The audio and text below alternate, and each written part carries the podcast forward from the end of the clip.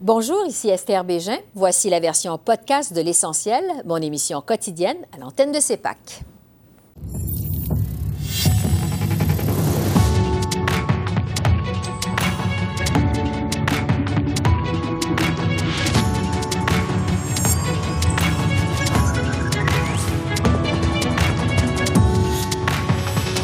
Conservateurs votent contre la modernisation de l'accord Canada-Ukraine. Karina Gould accuse Pierre Poilièvre d'importer l'idéologie de la droite américaine au pays. On en discute avec nos journalistes. Au Québec, un sondage place désormais le Parti québécois six points en avance sur la CAQ. L'analyste Philippe Fournier est avec nous. Et toujours au Québec, grève monstre dans le secteur public. Le premier ministre François Legault ouvert à bonifier les salaires. On fait le point avec François Hainaut, vice-président de la CSN.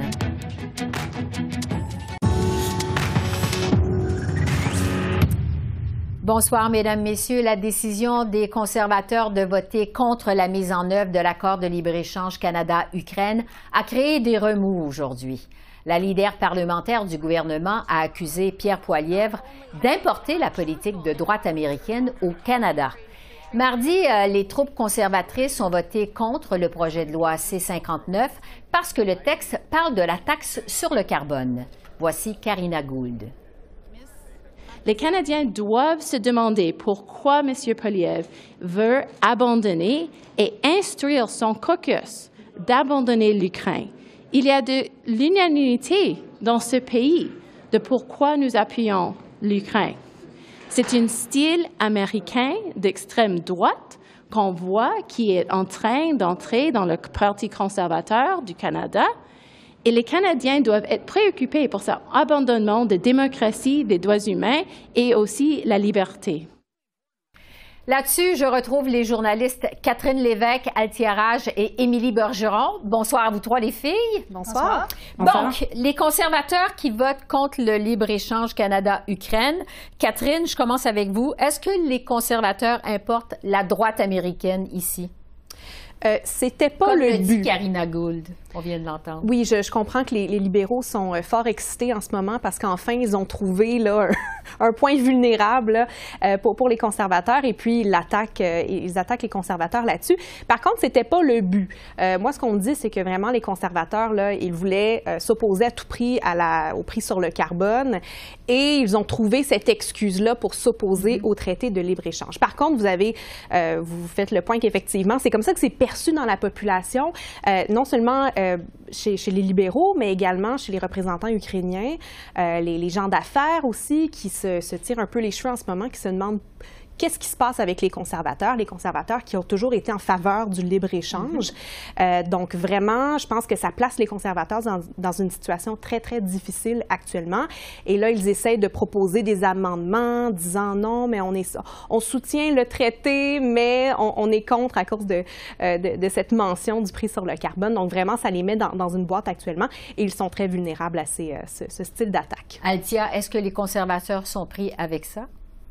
Oui, parce que leur argument ne tient pas debout. De un, il y a déjà un prix sur la carbone en Ukraine. L'Ukraine veut faire euh, le commerce avec l'Union européenne. L'Union européenne, au, mois d'octobre, a commencé à mettre des lois où est-ce que tu dois payer euh, un peu plus si euh, tu importes des produits qui ont un, qui sont plus intensifs au sujet de leur utilisation du carbone. Alors, le monde bouge dans une direction, puis les conservateurs veulent reculer dans une autre direction. Alors, moi, je vois ça plus comme un enjeu domestique. Les conservateurs, ils veulent pas avoir un enjeu euh, de libre-échange qui sont comme qui sont pris avec, ou est-ce qu'ils doivent amener des amendements, parce que si eux, ils veulent enlever le prix sur le carbone, mais il faut qu'ils rayent les partis qui, qui parlent d'un prix euh, sur le carbone euh, du Canada, pas juste de l'Ukraine. Alors, leur argument fait pas vraiment de sens.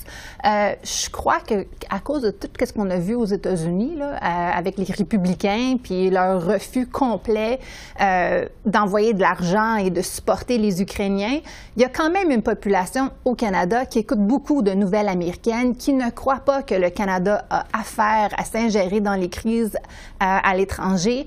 et puis qu'est-ce que les conservateurs ont fait cette, semaine? Ça joue un peu avec, avec euh, ces gens-là. Alors, d'une manière, ils veulent avoir les, deux choses, puis je pense que c'était peut-être pas la meilleure stratégie cette semaine. Alors, on verra les suites de ça. Euh, Émilie, vous êtes à Terre-Neuve pour le sommet des dirigeants Canada-Union européenne. Le premier ministre Trudeau est sur place. Ça se termine demain. On discute beaucoup d'énergie. Euh, est-ce que le recul partiel sur la taxe carbone de M. Trudeau va s'inviter dans ce sommet, selon vous? Définitivement, oui, c'est sûr qu'on va en parler euh, parce que euh, les dirigeants européens euh, voit le Canada comme un exemple euh, un peu euh, ou un leader, disons, au niveau des politiques de tarification du carbone. hier, il y a eu un, briefing de responsables de l'Union européenne avec les journalistes pour, pour parler un peu des grands thèmes comme, comme l'énergie, comme vous avez mentionné. Et c'est ce que ce que un des responsables a dit que le Canada a été très sur la scène internationale au niveau des discussions de tarification euh, du carbone. Euh, donc maintenant, est-ce que cette étoile-là, elle peut pâlir un peu ou, scintiller un peu moins euh, avec la brèche qui a été ouverte il y a le mois dernier par, par M. Trudeau?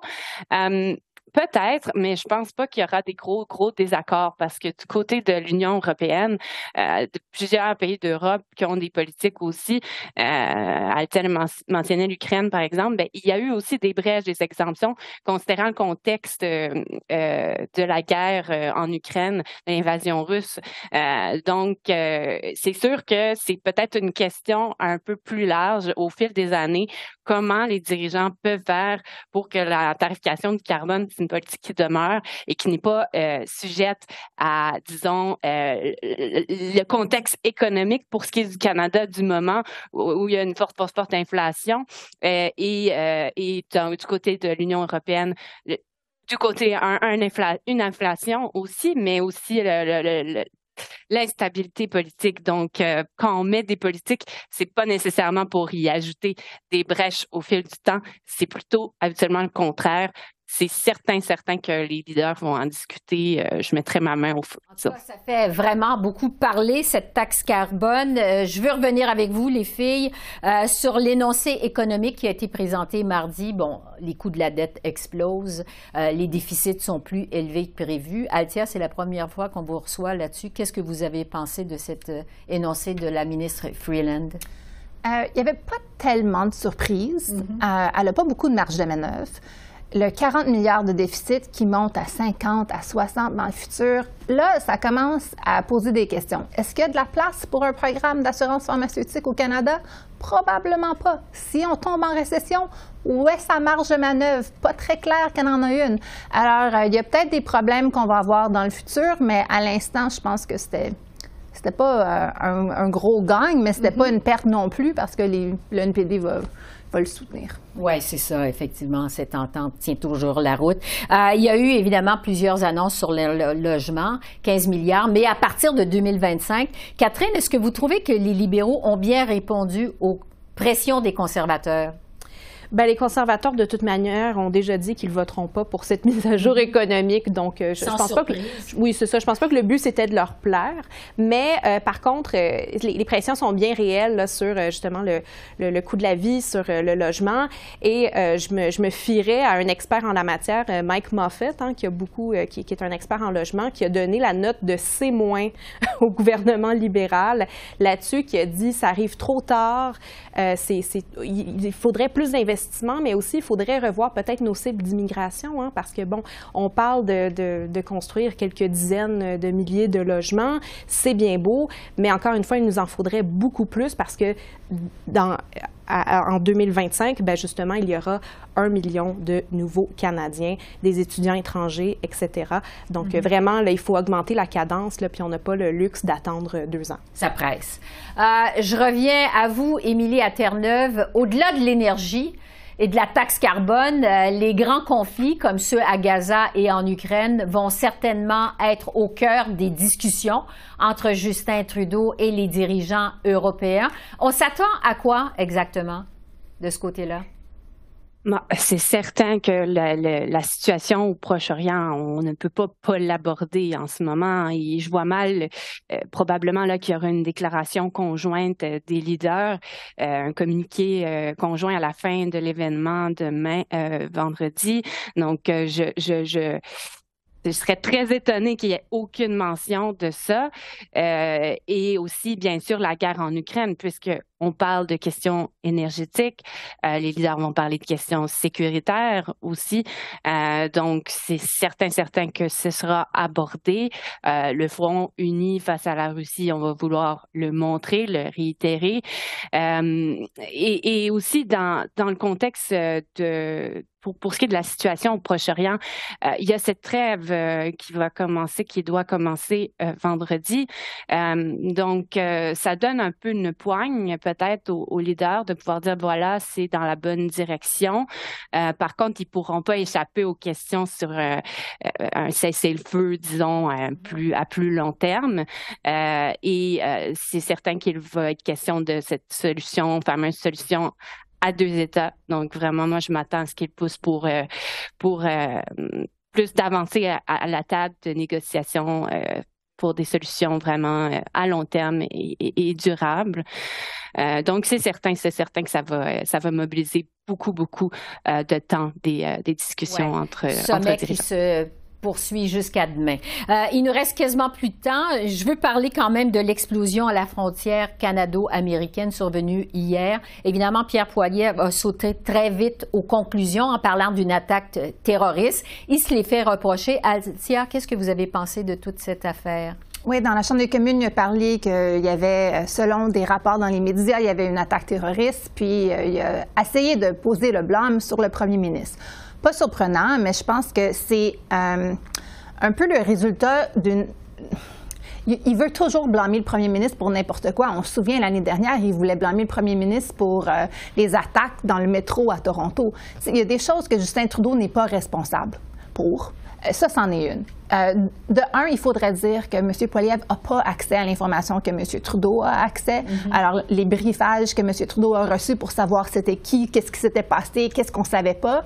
Euh, M. Poiliev se fie au fil de presse, mais le désir de vouloir voir le pire, peut-être, c'est une leçon pour lui de ne pas euh, voir toutes les choses en noir et blanc et de prendre un petit peu plus de temps pour s'ingérer de la nuance et des faits avant de tomber en conclusion.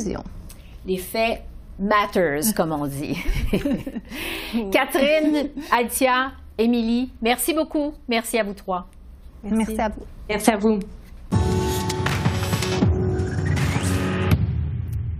Au Québec, la chute du gouvernement de François Legault dans les sondages se poursuit de plus belle.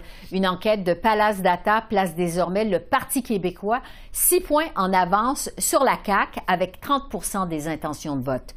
Ce sondage a été effectué tout de suite après l'annonce controversée du gouvernement d'octroyer de 5 à 7 millions en fonds publics aux Kings de Los Angeles pour venir disputer deux matchs préparatoires dans la ville de Québec. Je retrouve Philippe Fournier, créateur du site Québec 125 et analyste pour l'actualité. Bonjour Philippe. Bonsoir Esther. C'est vous qui avez commandé ce sondage. Il a été réalisé au lendemain de cette décision très controversée de subventionner une équipe de la LNH pour venir jouer à Québec. Est-ce que c'est ce qui explique ce renversement aussi spectaculaire?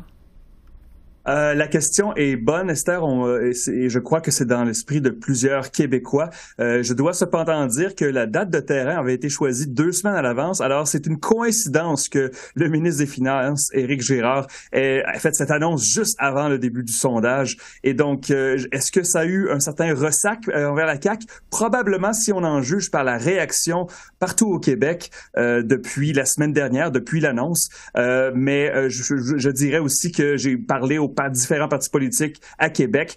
Et personne ne contestait vraiment ces chiffres, même la coalition Avenir Québec. Euh, je pense que ça fait plusieurs semaines que le gouvernement Legault est en difficulté et, l'insatisfaction des Québécois se fait sentir dans les chiffres. Oui, c'est une perte de 10 points depuis le mois de septembre. Euh, le Parti québécois semble gagner du terrain dans toutes les régions du Québec, y compris dans la région métropolitaine. Est-ce qu'on doit y voir un appui à la souveraineté? Euh, je crois que plusieurs péquistes qui se demandent la question. Je n'ai pas encore publié ces chiffres, Esther, mais ça sera fait dans les prochains jours. J'ai d'autres analyses qui s'en viennent pour l'actualité. Mais en effet, dans le sondage, il y a la question sur la souveraineté. Et on peut dire que même si en deux mois, le PQ a gagné 11 points dans le sondage de Palace, la souveraineté n'a pas bougé, c'est stable. Et donc, euh, ces, euh, ces chiffres-là nous suggèrent que c'est vraiment un transfert d'électeurs qui ont des, des, tendances souverainistes, mais qui étaient à la CAQ et qui sont présentement euh, insatisfait du gouvernement Legault. Et donc, c'est un transfert d'électeurs plus que des nouveaux électeurs péquistes qui arrivent euh, avec l'équipe de, de M. Paul Saint-Pierre Pomondon. Alors, on va voir au cours des prochaines semaines si ça se maintient, bien sûr, mais la souveraineté toujours entre 35 et 40% au Québec. Oui, des vases communicants, comme on dit. Euh, la CAQ tombe même quatrième dans la région de Québec, on sait que la région de Québec, c'est un terreau fertile pour les conservateurs de Pierre Poilièvre. Est-ce qu'on peut y voir un effet de ce sondage sur la scène fédérale? C'est difficile à dire pour l'instant parce qu'on n'a pas vu de nouveaux sondages fédéraux depuis. Cependant, euh, c'est certain que le Bloc québécois voit la situation fédérale et voit que les libéraux de Justin Trudeau sont en difficulté partout au pays, qu'ils ont aussi perdu quelques points au Québec. Et donc, je crois que Yves-François Blanchet aimerait vraiment pouvoir remporter une majorité de sièges aux prochaines élections, peu importe quand elles se tiendront. Et, et, le chemin vers ça, c'est d'empêcher la, montée des conservateurs. Mm-hmm. Alors, bien sûr, est-ce que ça va se traduire dans l'urne? Une fois que l'élection fédérale va arriver. C'est encore trop loin, mais on peut certainement dire que le Bloc se réjouit que son petit frère au niveau provincial euh, performe aussi bien présentement dans les sondages. Donc, on peut pas dire que la montée du PQ, c'est une bonne nouvelle pour le Bloc.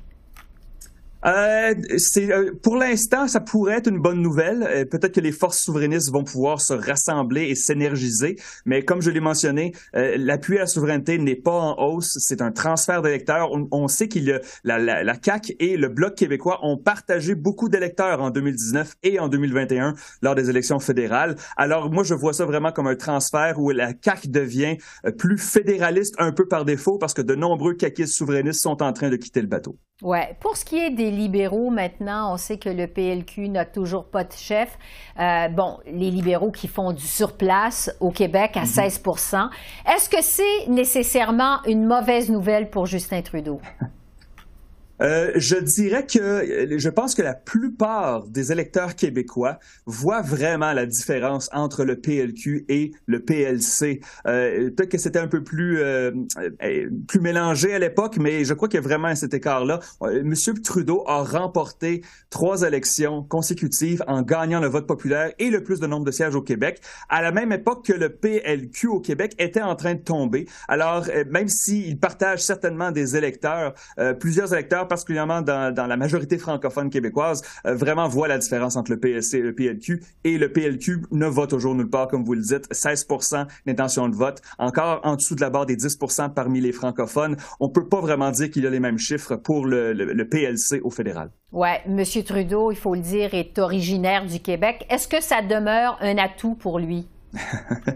Euh, ben en fait, les chiffres nous disent que oui, ça demeure un atout. Euh, les libéraux de Justin Trudeau ne sont pas dominants au Québec, mais ils sont encore compétitifs. Dans la moyenne des sondages, ça tourne autour de 30 euh, au Québec. Et on sait que historiquement, les Québécois, ils préfèrent voter pour un, chef québécois. Donc, il y a eu quelques exceptions dans le passé, mais il faut retourner vraiment loin pour trouver un chef anglophone du Canada anglais qui performe bien. Jack Layton était peut-être une exception, mais il avait quand même des, à Montréal. Effectivement. Euh, Philippe Fournier, on va suivre euh, vos prochains chiffres. Merci beaucoup. Merci. Euh, merci beaucoup, Esther. Au revoir. Toujours au Québec, la province a été paralysée par une grève monstre aujourd'hui.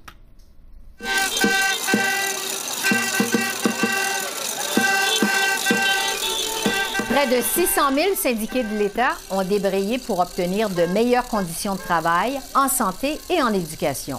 Ça représente 10% de la population active dans la province. C'était la troisième journée de suite de perturbation du Front commun, mais les infirmières de la FIC et les enseignants de la FAE ont rejoint le mouvement ce matin. François Legault se dit maintenant prêt à bonifier son offre salariale. Pour faire le point, je retrouve François Hainaut, qui est premier vice-président à la CSN. Bonjour, Monsieur Hainaut. Bonjour, Mme Bégin. Donc, M. Legault est prêt à bonifier son offre salariale si les syndiqués font preuve de plus d'ouverture sur l'organisation du travail. Comment vous réagissez à ça? C'est parce que, premièrement, Premier ministre, lorsqu'il parle d'ouverture sur euh, plus de flexibilité, on parle des, des enjeux aux différentes tables sectorielles euh, qu'on a présentement. Et euh, pour nous, mais les enjeux salariaux sont à la table centrale même on a toujours fait preuve d'ouverture, puis écoutez, on, veut discuter, mais on trouve ça encore bizarre présentement qu'on revienne encore sur la place publique lorsqu'on tente de, créer du mouvement. Il y a un conciliateur à la table de négociation présentement qui, traite de certains enjeux de la table centrale. Et là, mon, le, premier ministre ressort. On, aimerait que la négociation, ça fait longtemps qu'on dit, on aimerait que la négociation se passe à la table de négociation. Euh, sur les enjeux de flexibilité, mais il faut, comprendre aussi, et puis c'est ce que le, monsieur, le ministre Dubé a placé également, il y a certains enjeux, c'est des enjeux locaux. Donc, euh, et euh, c'est pas nous qui l'avons fait, c'est dans la loi 37 que c'est fait, que des enjeux locaux, il y a des enjeux dans le cadre de, de, secteur, donc des enjeux sectoriaux, et il y a également des, des enjeux à la table centrale. Et ce qu'on trouve bizarre, dépendamment de, ce qu'ils veulent aller, des fois, ils utilisent la loi pour dire que, le conciliateur ne pourra pas traiter des tokos monétaires parce que c'est écrit dans la loi 37. Mais dans la loi 37 également, c'est écrit qu'il y a des enjeux locaux qui doivent être négociés aux tables locales. Mais là, ce coup-là, mais on, veut balayer ça de la main puis ramener ça à la table centrale. Donc, euh, c'est toujours comme euh, euh, un poids, deux mesures. Donc, on trouve ça un peu bizarre présentement. Mais écoutez, on va l'analyser. Nous, on ne demande pas mieux que on, on veut un règlement avant les fêtes. Mm-hmm. Donc, on, s'il peut y avoir du mouvement au table de négociation, tant mieux. Là, minimalement, on, on, nous offre plus d'argent, mais c'est clair qu'il va falloir que le premier ministre arrête son discours de dire qu'on donne 14,4% La vraie augmentation de la grande, grande majorité de nos membres, on parle d'une augmentation de 10,3% sur cinq ans, ce qui est nettement insuffisant. Oui. Est-ce que vous avez une rencontre de prévue? Euh, pour les négociations, justement? Euh, nos, nos, négociateurs, négociatrices sont à la table de négociation présentement aujourd'hui avec le conciliateur. Et ça se euh, passe comment? Mais écoutez, le climat est mieux que, je vous dirais, à la blague, on a quasiment fait plus d'avancées, où on a plus discuté sur nos enjeux respectifs depuis trois jours que dans la dernière année. Donc, euh, c'est bien. Nous, on est content, je veux dire, de qu'on c'est le, c'est le Front commun qui a décidé de demander un conciliateur parce que justement, on voulait essayer de créer du mouvement. Et ce mouvement-là se crée présentement. On n'a rien de réglé, on est loin de la coupe aux lèvres pour rester dans le hockey, là, mais euh, écoutez, euh, je pense que minimalement, de part et d'autre, le conciliateur nous donne un plan de travail, on a des réditions de comptes à rendre et, il nous fait faire des travaux pour qu'à chaque journée, lorsqu'on arrive au table de négociation, on est prêt au lieu de perdre notre temps. Donc, moi, je pense que on faut rester positif. Euh, il faut quand même, on a beaucoup de travail à faire encore sur nos tables sectorielles. Il y a des enjeux de nature sectorielle qu'il faut qu'il faut régler euh, à nos différentes tables. Et par la suite, je pense que la, table centrale sur les salaires, les régimes de retraite, je pense que ça devrait, j'espère que ça devrait débloquer. Oui. Euh, c'était vraiment une grosse manifestation aujourd'hui, en fait, une grosse journée de grève, je devrais dire. Euh, rappelez-nous qui était en grève exactement? Écoutez, aujourd'hui, vous avez le Front commun qui est composé de la CSN, de la FTQ, de la CSQ et de la PTS. Il y a les professeurs de la Fédération autonome de l'enseignement, donc qui regroupe environ 65 euh, 000 personnes. Nous, le Front commun, on parle de 420 000 personnes. Euh, il y a également la FIC, qui est de plus de 90, environ 90 000 personnes qui sont en grève présentement, donc les infirmières, les infirmiers, mm-hmm. et également le SPGQ. Donc, on parle d'environ près de 400, 570 000 personnes en grève aujourd'hui. Ça en fait la plus grosse grève de l'histoire du Canada, mais également, ce qu'il faut souligner, euh, de ces 570 000 personnes en grève, il y a environ 450 000 femmes en grève présentement aujourd'hui, ce qui représente une très, très grande partie de la population active féminine en grève aujourd'hui au Québec. Mm-hmm. Euh, selon un sondage léger qui a été réalisé pour le compte de la FIC des infirmières, justement, il y a 7 Québécois sur 10 qui appuient la grève des infirmières. Est-ce que vous pensez que cet appui populaire pourrait fondre au Québec après des fermetures d'écoles, plusieurs jours de fermeture d'écoles et également des chirurgies reportées? Écoutez, il faut jamais rien prendre pour acquis, mais je pense que la population est, derrière nous présentement. La population veut avoir des services publics de qualité. Et euh, donc, si une chose la pandémie aura permis, c'est de mettre en évidence la nécessité d'avoir des services publics de qualité avec des travailleuses et des travailleurs qui sont là, qui répondent présents tous les jours. Donc, moi, je pense que la population, on a eu le même sondage. Là, Somme a fait un sondage également hier qui, euh, qui était dans les mêmes proportions. Donc, deux sondages euh, coup sur coup qui donne les mêmes résultats. ce qu'il faudra, ce faut analyser aussi dans, dans, le sondage chambre qui a paru hier, euh, on avait encore cette proportion-là qui avait bon 78 des, des, des, gens qui nous appuyaient, mais il y avait également seulement 12% qui appuyaient le gouvernement de la CAQ dans leur stratégie. Donc, donc c'est c'est pas beaucoup. Donc, euh, nous, on pense que la population va continuer à nous appuyer, mais c'est clair qu'il faut négocier, puis il faut travailler pour pas prendre pas que ces gens-là, à un moment donné, on, est conscient que les, efforts que les citoyens, les citoyennes, les parents font présentement, mais en même temps, il faudrait pas euh, nous rendre coupables de, tous les euh, toutes les cancellations des opérations présentement. Je vous dirais, euh, c'est pas d'hier qu'il y a des retards dans les opérations, ça fait des années qu'on le décrit. Donc, il faut mettre un coup de barre, il faut avoir des emplois attractifs, puis il faut garder notre monde. Ouais, euh, on sait qu'il y a certains syndicats, euh, comme la FAE par exemple, qui n'ont pas de fonds d'urgence de grève, et parfois il y a des couples qui sont euh, tous les deux en grève, donc ça grève vraiment une famille sans jeu de mots. Est-ce que vous pensez que l'aspect financier pourrait avoir un impact sur la motivation des syndiqués qui sont en grève justement? Mais c'est clair que ça peut être une stratégie du gouvernement d'essayer d'approuvrir euh, l'ensemble des, travailleuses et travailleurs. Je vous dirais, nous, à la CSN, nos 170 000 membres en grève présentement ont un fonds de grève. Donc, euh, automatiquement, après euh, trois jours de grève, nos, nos, membres vont recevoir une prestation de grève et plusieurs de nos syndicats ont des, des, des fonds locaux également pour s'assurer que les personnes perdent le moins possible de salaire lorsqu'ils sont en grève. Oui. Euh, de votre côté, la CSN, c'était donc votre dernière de trois journées de grève. C'est quoi la suite? Qu'est-ce qui s'en vient? Écoutez, nous, vous savez, on a un mandat de grève général et limité qui devait être précédé de deux courtes séquences de grève. On a fait une journée il y a deux semaines. On vient de faire trois jours présentement. Donc, euh, les deux courtes séquences sont appliquées. Donc, à savoir, est-ce qu'on va faire une autre courte séquence de grève ou aller directement à grève générale et limitée? On va analyser ça dans les prochains jours, voir le, portrait de nos troupes, euh, voir euh, comment ça bouge aux tables de négociation. Il est clair que le Front commun, on va se rencontrer là, en fin de semaine et faire le point, là, en parler avec nos instances respectives pour faire le point. Mais il est clair qu'on va maintenir la mobilisation. C'est certain qu'on va maintenir la mobilisation. On va continuer de vous suivre. François Hainaut, premier vice-président à la CSN. Merci beaucoup. Merci de votre temps. Merci beaucoup pour votre invitation, Mme Bégin. Au revoir. Au revoir. Alors voilà, c'est comme ça qu'on a vu l'essentiel de l'actualité de ce jeudi 23 novembre sur la colline du Parlement à Ottawa. Esther Bégin qui vous remercie d'être à l'antenne de CEPAC, la chaîne d'affaires publiques par câble. Je vous souhaite une excellente fin de soirée et je vous dis à demain. Au revoir.